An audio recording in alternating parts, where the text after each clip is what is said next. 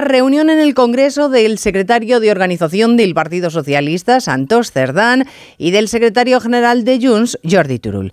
El espectáculo de mercado persa de la pasada semana en el que se iban haciendo cesiones a cambio de votos fue tan vertiginoso que al parecer tienen que aclarar entre ellos qué es exactamente lo que se intercambiaron. Hubiera sido más fácil si hubiera un texto escrito, pero al parecer ese texto no existe. Tenemos que esperar, ha dicho Cerdán, a la ley orgánica que lo desarrolle. Lo que sí está redactada es la ley de amnistía a la que se oponen de nuevo los letrados de la Cámara, los letrados de la Comisión de Justicia.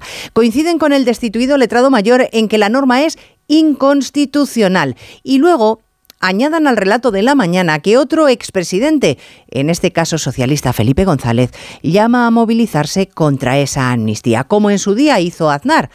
Así que, como diría Podemos, que hoy cumple 10 años significativamente mermado, entre letrados del Congreso y expresidentes quejosos, se nos está poniendo el país, y entiéndanme la ironía, perdido de fascistas.